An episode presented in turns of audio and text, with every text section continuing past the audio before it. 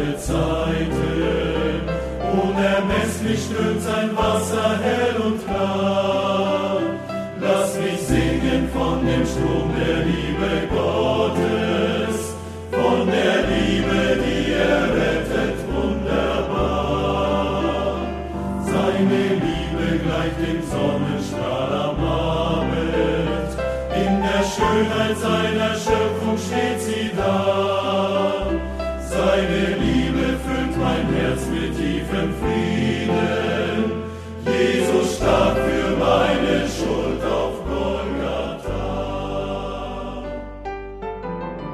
Es folgt ein Vortrag von Rudi Joas zum Thema Wiedergeburt.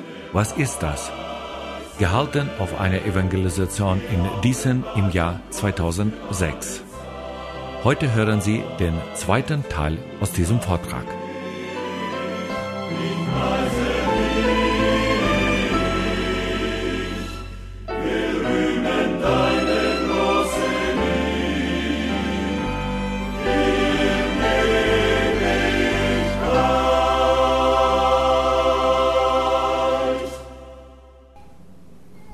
Die Bibel nennt uns, wir sind Sünder. Die Bibel, wenn wir unsere eigene Erfahrung dazu nehmen, ja, was wir erleben täglich, auch was Leute nicht sehen, aber was wir in unserem Herzen merken, wie oft wir Gottes Gebote übertreten. Wir wissen das genau. Und die Bibel redet dann, dass in uns so eine, eine Natur ist, unser natürliches Fleisch, was von Natur aus gegen Gott gerichtet ist. Wir können gar nicht anders als in die falsche Richtung laufen. Von Natur aus sind wir so, weil wir einfach von Gott weggelaufen sind. Die Bibel sagt im Römerbrief Kapitel 8, Vers 7, wisst ihr nicht, dass die Gesinnung des Fleisches, also unsere Motive, unseres, unserer Natur, immer Feindschaft gegen Gott ist? Und nichts und niemand auf dieser Erde kann dieses sündige Wesen irgendwie verändern oder verbessern. Das funktioniert nicht. Man kann einen Menschen vielleicht in seinem Lebensbereich verändern. Und dann ist es wirklich auch möglich, dass er sich, was das Religiöse angeht, ändert. Dann kann er sehr religiös werden, wenn man seinen Lebensbereich ein bisschen verändert. Dann kann er sehr moralisch werden, dann kann er sehr anständig werden. Aber in seinem ureigensten Wesen verändert er sich niemals. Und deswegen sagt der Herr Jesus, was aus Fleisch geboren ist, ist Fleisch. Er sagt gewissermaßen, Nikodemus, hör mal, du kannst dieses Fleisch, diese Natur in uns, unser natürliches Wesen, du kannst es weiterbilden, du kannst es religiös machen, aber am Ende ist es immer noch Fleisch. Es ist immer noch restlos verdorben. Er sagt Nikodemus die ganze Wahrheit und er zeigt, zeigt ihm so deutlich, Nikodemus, es gibt zwei Arten von Geburt. Hast du eigentlich schon mal darüber nachgedacht? Es gibt zwei verschiedene Geburten. Hast du schon mal gehört, wie Leute über diese neue Geburt gesprochen haben? Das ist eine ernste Frage an euch. Habt ihr schon mal gehört, wie Leute darüber gepredigt haben oder geredet haben, vielleicht im Hauskreis oder wo auch immer, dass man von neuem geboren werden muss? Vielleicht kennst du sogar Leute, die behaupten, dass sie wiedergeborene Christen sind, aber die in ihrem Leben keine Spuren davon zeigen. Ihr Leben hat sich überhaupt nicht verändert.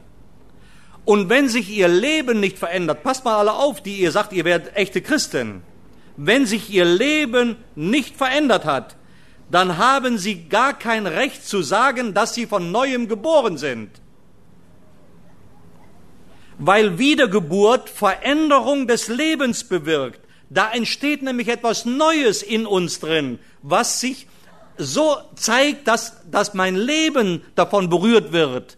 Bei dem einen schneller, bei dem einen langsamer, aber es geschieht eine Veränderung. Sukzessive wächst dieser Glaube, den Gott in unser Herz gepflanzt hat. Dieser unvergängliche Same, von dem wir auch gelesen haben im ersten Petrusbrief Kapitel 1. Wenn ich sage, dass ich wiedergeboren bin und lebe noch genauso, wie man in der Welt ohne Gott lebt, dann glaubt mir das nicht einmal die Welt, dass ich wiedergeboren bin. Und ich bin manchmal überrascht, wie genau die Welt weiß, wiedergeborene Christen zu äh, sich verhalten sollten. Die wissen ganz genau, was ein wiedergeborener Christ ist. Weil tief drinnen Die Menschen, mit denen wir zusammenleben, die wollen Echtheit sehen. Und die spüren das, ob das eine aufgesetzte Frömmigkeit ist oder ob das echter Glaube ist. Und die Frage habe ich an dich. Was sehen Sie bei dir? Sehen Sie da Echtheit oder etwas Aufgesetztes, Künstliches? Und Nikodemus lernte eben jetzt beim Herrn Jesus, dass es zwei verschiedene Arten von Geburten gibt. Es gibt einmal die natürliche Geburt, die haben wir alle schon hinter uns. Und dann gibt es die sogenannte geistliche Geburt. Und die brauchen wir alle, wenn wir in den Himmel kommen wollen. Deswegen sagt der Herr Jesus nicht nur, was aus dem Fleisch geboren ist, ist Fleisch. Er sagt dann weiter, und was aus dem Geist geboren ist, ist Geist. Der Herr Jesus sagt hier zu Nikodemus, also Nikodemus, hör mal zu, als deine Mutter dich in diese Welt geboren hat, da wurdest du durch die natürliche Geburt ein natürlicher Mensch. Wenn du wiedergeboren wirst, also geistlich neu geboren wirst, dann wirst du ein geistlicher Mensch. Und deswegen brauchst du eine geistliche neue Geburt. Und manchmal, ich habe da das schon mal gesagt, manchmal versuche ich mir so vorzustellen, wie so eine Situation genau gewesen ist, ja. Und ich könnte mir, wenn ich mir die Augen zumache, könnte ich mir fast vorstellen, wie der Nikodemus, dieser alte Mann, wie der da beim Herrn Jesus sitzt, bei diesem, der war ja ein junger Mann noch, der war etwa 30, der Herr Jesus, wie der sitzt und wie der zuhört, was der Herr Jesus über diese neue Geburt sagt und wie plötzlich dann hier oben bei dem Nikodemus das Räderwerk im Gehirn zu arbeiten. Wie der versucht da irgendwie das zu verstehen. Und dann kommt der Nikodemus und sagt dann, das ist aber komisch, wie kann denn das geschehen? Wie kann denn ein Mensch, wenn er alt geworden ist, wie kann er denn dann nochmal neu geboren werden? Kann er denn zum zweiten Mal in den Leib seiner Mutter hineingehen? Wisst ihr, soll ich mal sagen, selbst wenn er das könnte, selbst wenn er, man, wir nehmen mal an, er könnte das, wisst ihr, was dabei rauskommen würde? Wieder genau das Gleiche. Da käme wieder ein natürlicher, ein natürlicher Mensch heraus. Er würde wieder als ein Sünder auf die Welt kommen. Und deswegen sehen wir das Problem, wo das Problem liegt. Das Problem liegt an der Art der Geburt. An der Art der Geburt. Ich will euch sagen, da müsst ihr bitte genau zuhören. Es ist nicht das, was du getan hast in deiner Vergangenheit, was dich zu einem Sünder macht. Es ist auch nicht das, was du heute tust und morgen tun wirst, was dich zu einem Sünder macht. Es ist das, was du bist, das macht dich zu einem Sünder. Versteht ihr? Wir können gar nicht anders als Sünder sein, weil wir von Natur aus Sünder sind. Von Geburt an sind wir Sünder. Deswegen sagt doch der David im Psalm 50, sagt er, ich bin in Sünden geboren. Ja, Leute, das ist ja nicht so, wie da im Mittelalter von der Kirche dann verkündigt wurde, dass der Geschlechtsakt Sünde ist, in Sünde geboren, weil Mann und Frau da zusammengekommen sind. Das meint doch der David überhaupt nicht. Der meint, ich bin in Sünden geboren, von Geburt an bin ich ein Sünder. Es ist einfach das, was du durch die natürliche Geburt bist. Du und ich. Wir sind so geboren worden. Also das Problem, was wir haben, liegt in der Geburt. Und deswegen hat die Bibel recht, wenn sie sagt, es ist kein Unterschied.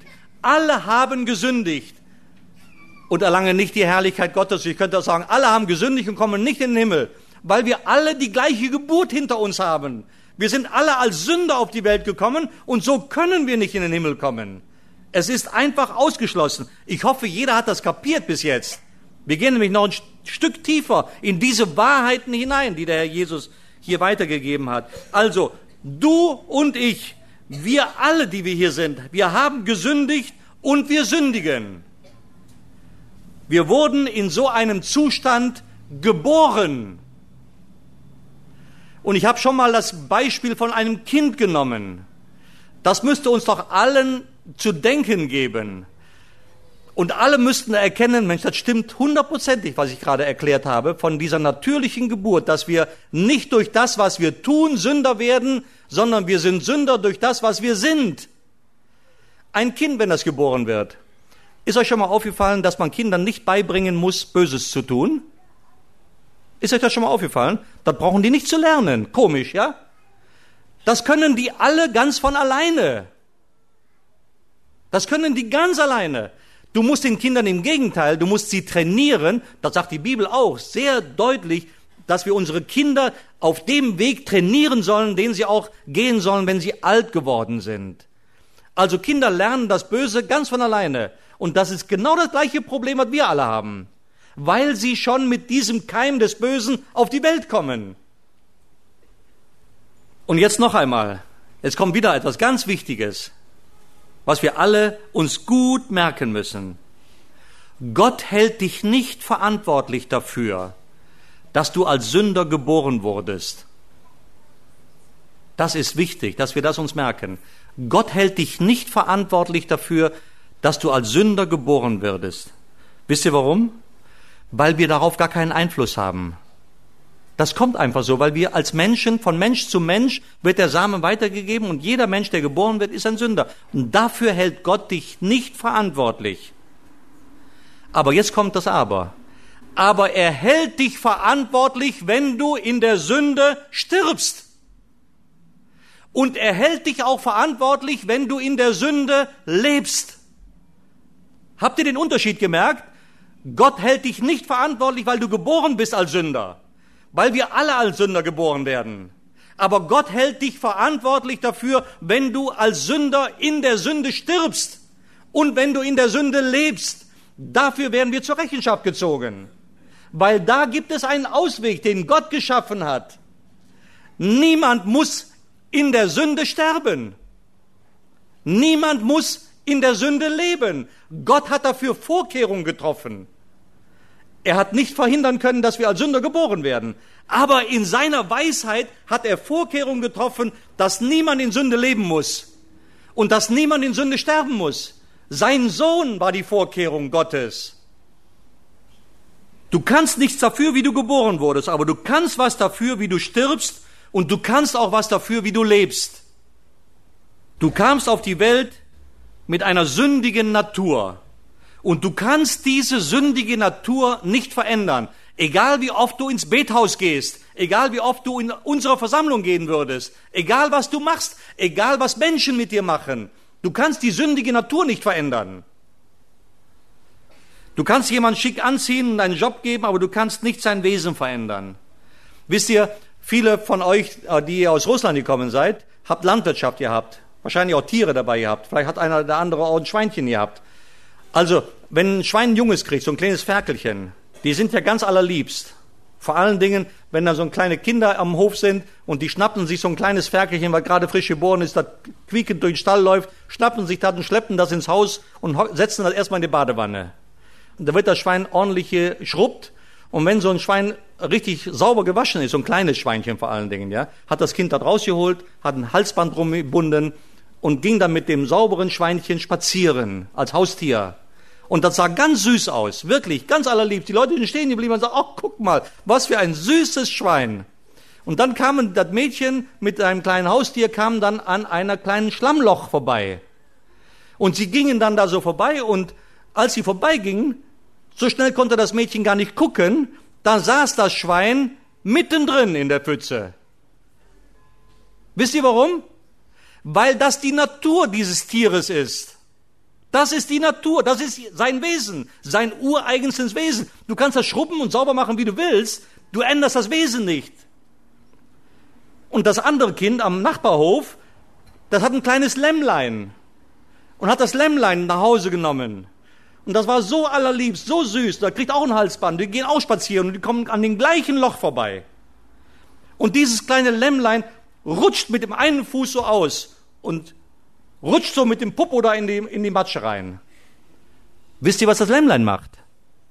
Das Lämmlein, das springt sofort raus und schüttelt sich und leckt sich so lange, bis es wieder sauber ist. Das ist ein anderes Wesen. Das ist ein anderes Charaktereigenschaften. Das ist ein anderes, versteht ihr? Das sind die Wesensmerkmale dieser beiden Tiere. Und genauso ist es mit uns. Wir haben eine sündige Natur und wir können diese sündige Natur nicht verändern durch äußere Sachen. Geht einfach nicht. Es geht nicht. Errettung ist nicht Veränderung unseres Wesens. Errettung, wie Gott sie dir anbietet, ist ein komplett neues Leben. Gott ändert nicht unsere alte Natur. Gott schenkt uns absolut neues Leben. Und deswegen sagt der Herr Jesus zu dem Nikodemus, Nikodemus, du musst von neuem geboren werden. Weil auch der Nikodemus, obwohl er alles auswendig kannte, obwohl er ein anständiger Kerl war, er hatte immer noch das alte Wesen an sich. Und plötzlich sieht sich Nikodemus, wie er wirklich ist. Und vielleicht sagt er, ich weiß jetzt, dass ich errettet und von neuem geboren werden muss. Meine Religiosität, mein ganzes anständiges Leben, das bringt mich überhaupt nicht weiter. Ich bin ein Sünder von Geburt an. So wurde ich geboren. Und jetzt bin ich auch noch ein Sünder durch das, was ich getan habe. Das kommt ja dazu, ja? Wir werden als Sünder geboren und irgendwann kommt das dazu, was wir tun. Jetzt sind wir nicht nur von Geburt an Sünder, von unserem Wesen her, sondern auch Tatsünder. Sag mir doch bitte, was kann ich daran tun, um das zu ändern? Was kann ich machen? Was kann ich machen? fragt er. Was würdest du denn einem solchen Mann antworten, der dich so fragt? Ich habe es verstanden, worum es geht. Was kann ich machen, um zu ändern? Würdest du dem Mann sagen, er soll sich mal ein bisschen anstrengen, nicht mehr so viel zu sündigen? Würdest du ihm sagen, er soll mal ein bisschen öfter in die Kirche laufen? Vergiss es. Das funktioniert nicht. Das kann der machen, solange der will. Aber es ändert nichts an seinem Wesen. Der Herr Jesus sagt ihm Folgendes, Nikodemus, denk mal bitte an das vierte Buch Mose, Kapitel 21. Wie Moses in der Schlange die Wüste erhöhte, so muss auch der Sohn des Menschen, der Herr Jesus, erhöht werden. Also der Herr Jesus macht mit dem Nikodemus mal einen Rückgriff ins Alte Testament, in die Geschichte Israels auf der Wüstenwanderung von Ägypten nach Kanaan. Und da war nämlich eine Gelegenheit, wo das Volk Israel wieder gemurrt hat und wo Gott es strafen, richten musste. Und Gott als Gericht schickt dann giftige Schlangen ins Lager Israels. Und da werden viele Menschen, viele tausend, werden von den giftigen Schlangen gebissen. Und der Herr Jesus erzählt diese Geschichte wahrscheinlich. Nikodemus, die Menschen damals in der Wüste, die starben, weil sie von giftigen Schlangen gebissen wurden. Und Mose machte, du weißt das, Nikodemus, du kennst die Geschichte auswendig. Mose musste dann eine Schlange aus Bronze machen, auf den Befehl Gottes, aufgrund des Wortes Gottes. Und jeder, der auf diese Schlange blickte, der konnte leben bleiben. Aber wir sind hier nicht in der Wüste, Nikodemus. Wir sind doch hier nicht in der Wüste. Und du bist auch nicht von einer richtigen giftigen Schlange gebissen worden. Aber ich kann dir sagen, du bist von etwas viel gefährlicherem gebissen worden. Du bist von der Sünde gebissen worden. Und die ist noch viel tödlicher als die Schlangen, als der Schlangenbiss, weil der Tod der Sünde ist Ewigkeit von Gott getrennt sein. Und hier ist die Rettung. Vertraue dem Wort, das ich zu dir geredet habe, sagt der Herr Jesus. Glaube mir, damit jeder, damit jeder, der an ihn glaubt, nicht verloren gehe, sondern ewiges Leben habe. Also im Grunde genommen, liebe Freunde, ein einfacher Blick im Glauben auf die erhöhte Schlange hat damals den Einzelnen gerettet. Und ein einfacher Blick im Glauben wird auch dich retten. Ein einfacher Blick im Glauben auf den Herrn Jesus, der auch erhöht worden ist, und zwar am Kreuz. Nicht durch irgendwelche Dinge, die du getan hast, sondern alleine durch den rettenden Glauben, so wie es der Herr Jesus dann weiter sagt. Denn so sehr hat Gott die Welt geliebt, dass er seinen eingeborenen Sohn Jesus Christus gab, damit jeder, der an ihn glaubt, nicht verloren geht, sondern ewiges Leben hat. Also wen hat Gott gegeben zur Rettung? Er hat gegeben seinen eingeborenen Sohn. Und den stelle ich euch heute Abend noch einmal vor. Wenn du gerettet werden willst von dem tödlichen Biss der Sünde, wenn du wiedergeboren werden willst, wenn du neues, ewiges Leben haben willst, dann bist du bei ihm, bei dem Herrn Jesus, an der richtigen Adresse. Er ist der Einzige, der für Sünder sterben konnte. Er ist der Einzige, der Söhnung tun konnte, weil er selber nie gesündigt hatte. Deswegen musste der Herr Jesus auch von einer Jungfrau geboren werden, ohne Zutun eines Mannes, weil sonst wieder ein Sünder geboren worden. Aber so kam der Same vom Geist Gottes. Und Maria brachte den Menschen Jesus Christus zur Welt, den Sohn Gottes als Mensch, der keine Sünde, so sagt es die Bibel auch, er hatte keine Sünde in sich und auch keine Sünde an sich. Er war völlig sündlos. Wisst ihr, wenn da zwei Kumpels eine Bank überfallen haben und einer wird geschnappt, den anderen haben sie nicht gekriegt und der, den sie geschnappt haben, der hat die Klappe gehalten. Der hat dicht gehalten. So, und der, äh, der Richter bei dem Urteilsspruch, der denkt sich, den werde ich kriegen. Mal sehen, was der, was, wenn der Kumpel hört von ihm, äh, was der für eine Strafe kriegt. Ob der ein schlechtes Gewissen kriegt. Und der Richter wusste nicht, dass der Kumpel von ihm im Gerichtssaal mitsitzt, bei den Zuschauern.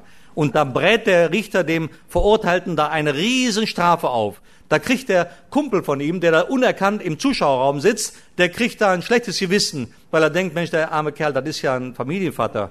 Und der ist jetzt für zehn Jahre da eingebunkert, wird da eingebunkert. Das kann ich nicht machen. Ich bin Junggeselle. Nee, das mache ich nicht. Und dann meldet er sich und sagt, Herr Richter, darf ich was sagen? Ich kenne diesen Mann, dass der äh, eine Großfamilie hat und der wird von seiner Familie dringend gebraucht. Ich biete mich an, dass ich an seiner Stelle die Strafe antrete. Kann der das?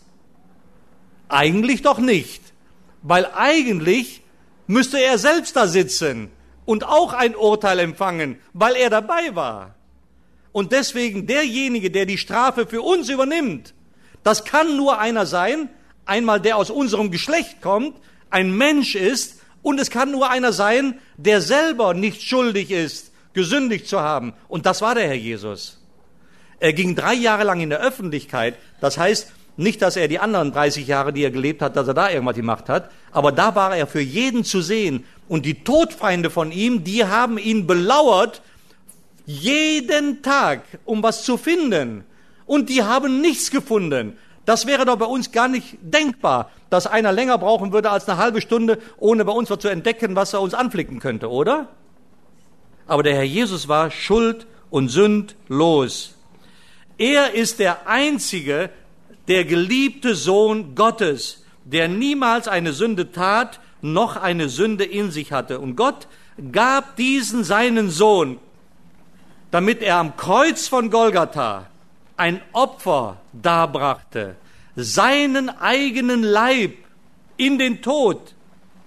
Die Bibel sagt, dass niemand seinen Bruder erlösen kann. Er kann Gott auch kein Lösegeld für seinen Bruder geben. Aber am Kreuz von Golgatha starb der Herr Jesus für unsere Sünde. Der Paulus sagt das im zweiten Korintherbrief so, den der keine Sünde kannte, hat er für uns zur Sünde gemacht. Leute, als der Herr Jesus am Kreuz hing, ich habe diese Woche erzählt, wie schrecklich dieser Tod am Kreuz ist.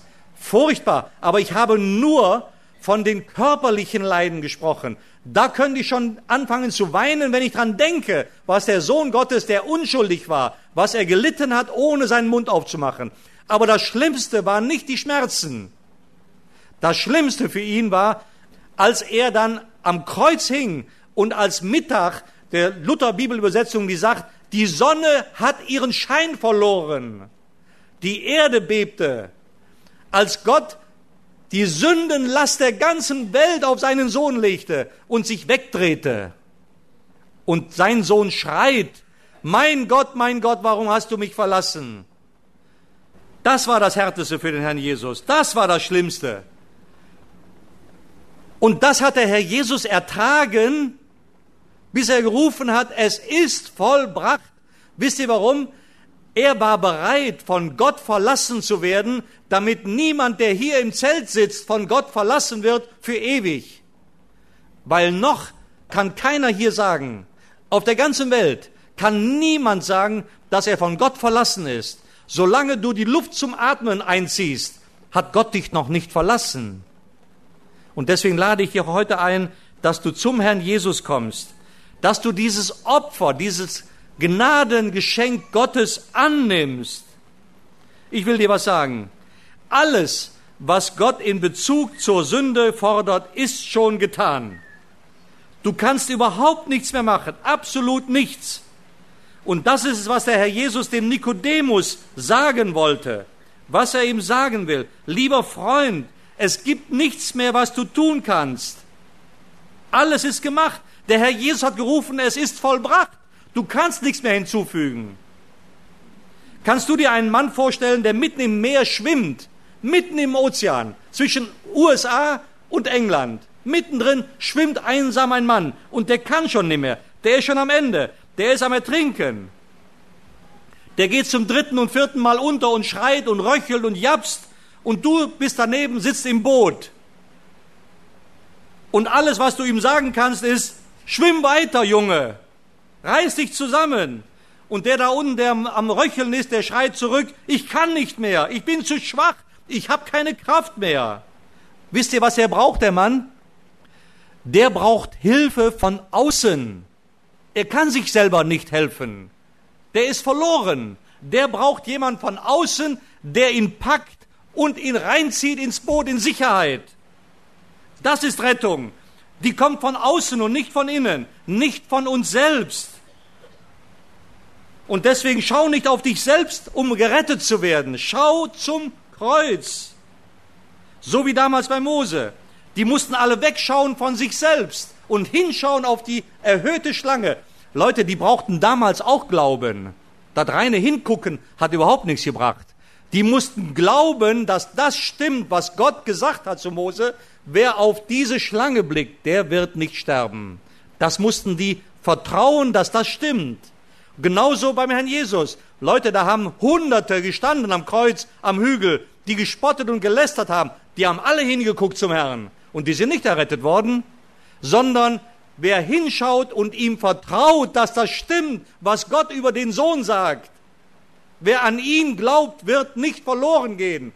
Der ist errettet. Deswegen, deswegen heißt es auch in dem einen schönen Lied, wer Jesus im Glauben am Kreuze erblickt, wird heil zu derselbigen Stund. Wer Jesus im Glauben am Kreuze erblickt, das ist das Geheimnis. So wird man wiedergeboren. Errettung kommt von außen.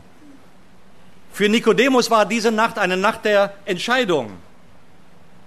Was ist dieser Abend für dich? Ist das ein Abend der Entscheidung für dich? Willst du dich entscheiden, dein Leben dem Heiland, dem Herrn Jesus, dem Sohn Gottes zu geben? Und deswegen will ich am Ende noch einmal erklären, wie man wiedergeboren wird. Zusammenfassen, wie wird man wiedergeboren? Wie wirst du wiedergeboren? Im Johannesevangelium Kapitel 1 lesen wir im Vers 11 bis 13, er kam in sein Eigentum, der Herr Jesus, und die Seinen nahmen ihn nicht auf. Aber all denen, die ihn aufnahmen, denen gab er Vollmacht, Kinder Gottes zu werden. Denen, die an seinen Namen glaubten, welche nicht aus dem Geblüt, noch aus dem Willen des Fleisches, noch aus dem Willen des Mannes, sondern aus Gott geboren sind. Wisst ihr, was das bedeutet? Wiedergeburt kann nicht durch Blutverwandtschaft, durch Geblüt weitergegeben werden. Wenn deine Eltern zufälligerweise echte, entschiedene Christen sind, so bist du dadurch noch lange kein Christ. Du kannst das Heil nicht von deinen Eltern oder von anderen Verwandten ererben. Es geht nicht. Ohne Wiedergeburt, ohne dass du selber zum Kreuz kommst, gehst du für ewig verloren. Zweitens sagt uns der Herr Jesus, sagt uns hier weiter, auch Willensanstrengung, also noch aus dem Willen des Fleisches, auch das führt nicht zur Wiedergeburt. Also du kannst nicht durch eigene Willenskraft oder Bemühungen oder das, was du jetzt tun willst, ich will es aber machen, du wirst scheitern. Das funktioniert nicht. Höre auf damit, dass du dir sagst, ich nehme mir jetzt vor, ab morgen will ich nicht mehr Alkohol trinken. Vergiss es, wenn du das sagst, hast du den ersten Schritt schon zur Niederlage gemacht. Vertraue, empfange und verlasse dich nur auf den einen, der am Kreuz für dich gestorben und auferstanden ist. Das ist das Entscheidende, das Vertrauen. Er, der Herr Jesus, hat alles für dich vollbracht und er will dir helfen, er steht bei dir. Und schließlich, was wir noch lesen, schließlich hat Wiedergeburt nichts mit dem zu tun, was wir uns ausdenken, also Willen des Mannes. Wir sind nicht aus dem Willen des Mannes zu Kinder Gottes geworden. Also die Wiedergeburt ist durch keine der menschlichen Glaubensbekenntnisse oder Glaubenssysteme oder Zeremonien zustande gebracht worden. Auch keine Sakramente. Kein Mensch und keine Organisation kann irgendetwas tun, das aus dir ein Kind Gottes macht. Werde Mitglied, wo du willst. Geh von einer Zeremonie zur anderen, lerne Glaubensbekenntnisse auswendig bis zum Abwinken und versuche, die von Menschen gemachten Systeme einzuhalten. Alles das wird dich nicht retten oder zu einem Gotteskind machen. Wiedergeburt, sagt die Bibel hier an dieser Stelle, ist eine Geburt, die von Gott bewirkt wurde. Der Herr Jesus sagt, dass du aus dem Geist geboren werden musst. Das ist Gottes Werk nicht deins. Deine Verantwortung ist es nur an das zu glauben, was Gott von dir sagt, nämlich, dass du verloren bist und Christus brauchst. Wenn du ihn, den Herrn Jesus, annimmst, wenn du ihn als Heiland und Herrn in dein Herz aufnimmst, in dein Leben aufnimmst, dann bist du errettet. So sagt es uns die Bibel. Wir sind Kinder Gottes durch den Glauben an Jesus Christus. So einfach geht das. Durch den Glauben an Jesus Christus, durch das Vertrauen auf ihn, werde ich zu einem Kind Gottes. Wer den Sohn hat, der hat das Leben. Wer den Sohn Gottes nicht hat, der hat das Leben nicht. Hast du den Sohn Gottes in deinem Herzen? Oder dann Römer 10, Vers 13. Wer den Namen des Herrn anrufen wird, der wird errettet werden. Hast du ihn schon angerufen? Wenn ja, dann sagt Gottes Wort, wenn du seinen Namen angerufen hast, um errettet zu werden, dann sagt Gottes Wort, du bist errettet. Du bist errettet. Der Herr Jesus sagt, wer an mich glaubt, hat ewiges Leben. Glaubst du das? Glaubst du an ihn? Das bedeutet, hast du ihm im Hinblick auf dein Heil, hast du ihm dein Leben anvertraut? Das ist das, was Gott von dir erwartet. Alles andere hat er bereits getan. Und er wartet auf dich, dass du heute Abend zu ihm kommst im Glauben. Wir wollen aufstehen und miteinander beten. Herr Jesus Christus, wir danken dir von ganzem Herzen, dass du heute Abend erneut der Mittelpunkt hier im Zelt warst. Es ging alles um dich, Herr. Und du bist die wichtigste Person. Denn ohne dich, Herr, wären wir verloren für Zeit und Ewigkeit. Aber du bist herabgekommen, du bist Mensch geworden, weil du uns liebst. Du bist diesen schweren Weg ans Kreuz gegangen, weil du uns liebst, hast dort dein Leben gelassen, weil du uns liebst. Und der große, allmächtige Gott, der vollkommen gerecht, der unsere Sünde an dir, an seinem Sohn bestraft hat, er hat dieses Opfer, was du am Kreuz gebracht hast, angenommen. Und er hat dich aus den Toten auferweckt und du lebst, Herr Jesus, sitzt zur Rechten in der Höhe, bist aber auch durch den Heiligen Geist heute Abend hier in unserer Mitte und stehst vor jedem Herzen und bittest um Einlass. Herr Jesus, danke, dass du immer noch liebst und dass du immer noch Gelegenheit gibst, umzukehren. Schenke Gnade, dass niemand nach Hause geht, ohne diese klare Entscheidung für dich getroffen zu haben. Wir preisen dich dafür und danken dir für deine unaussprechliche Liebe und Gnade. Amen.